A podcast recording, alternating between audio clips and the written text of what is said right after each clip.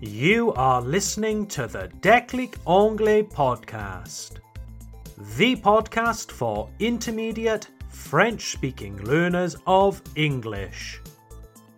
If you have an intermediate level in English and you want to understand more advanced materials, this is the podcast for you.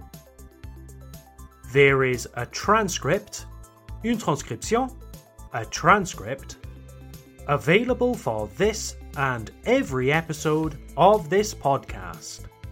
You can download the transcript for free in the description of this episode or go to www.declicanglais.com slash podcast. That's declicanglais.com slash podcast.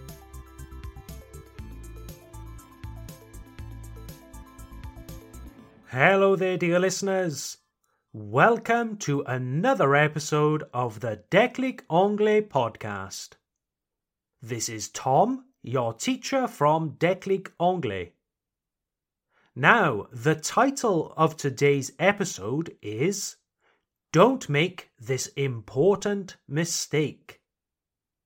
And have you noticed that the word important is between inverted commas? Des guillemets inversés.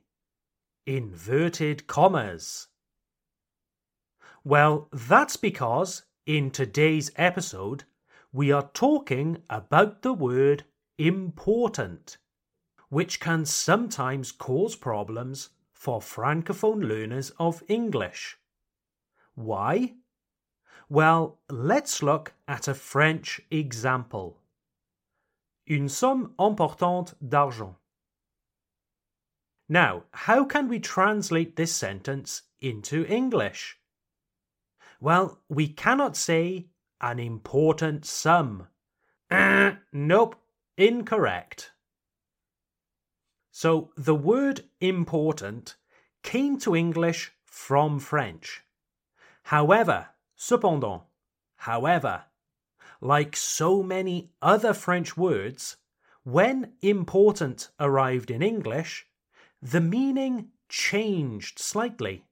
La définition a changé un petit peu. The meaning changed slightly. And this is true of many, many other words. So, how can we translate une somme importante d'argent? Well, in this context, there are a lot of options. We could say a large sum of money, a significant sum of money, an enormous sum, a huge sum. You get the idea, dear listeners. Très bien, Tom, mais le mot important alors, quand est-ce que je peux l'utiliser?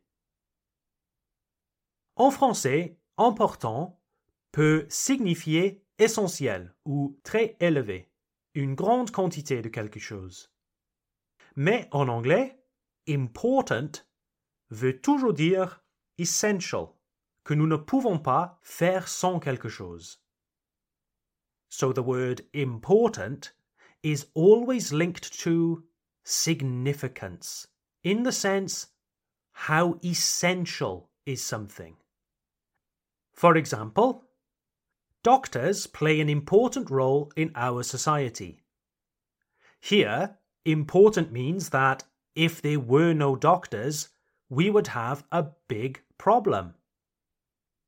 Let's take another example.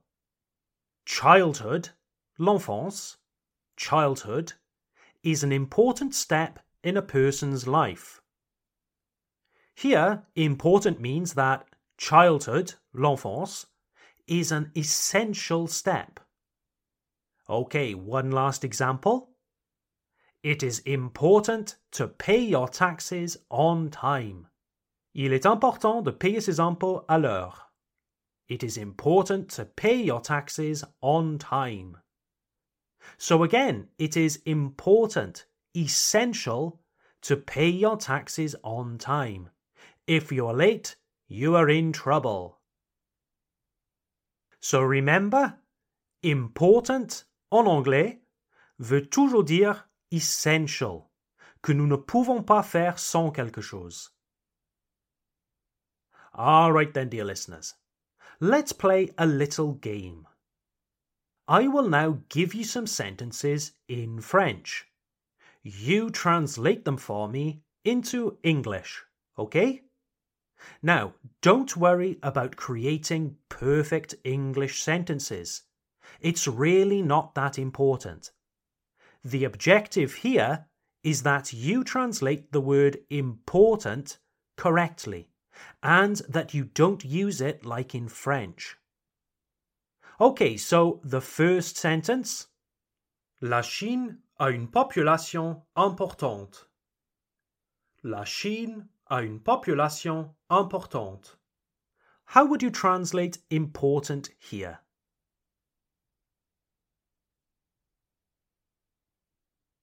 Answer China has a big or large population.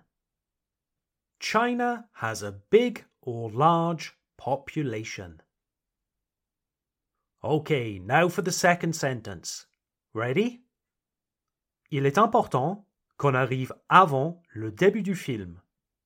Il est important qu'on arrive avant le début du film. Okay, how would you translate important here? Answer It's important that we arrive before the start of the film. So here it's fine to use the word important. In this context, it means it would be much better or it is essential even. All right, now for the third sentence. Ready? Le Premier ministre est quelqu'un de très important dans la société britannique. Le Premier ministre est quelqu'un de très important dans la société britannique. So, how do we translate important? Answer The Prime Minister is an important person in British society. So we can use the word important here because we are not saying that the Prime Minister is a physically large person. It might be the case one day. The British Prime Minister might be three metres tall and weigh 300 kilos. But even then, important only refers to their role, their significance, not their physical size. For those of you who don't know, dear listeners, in British society, the Prime Minister is pretty much the President of the United Kingdom. It is the highest position in the British government.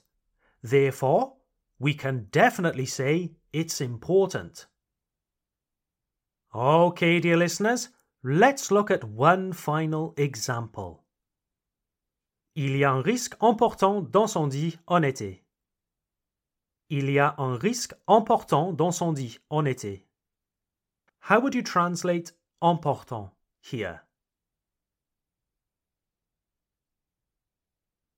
Answer There is a high or significant risk of fire in summer. We wouldn't use important here because in this sentence we're not saying that the risk is essential. No, we are saying that the risk is very high, very significant. You see? So there you have it, dear listeners.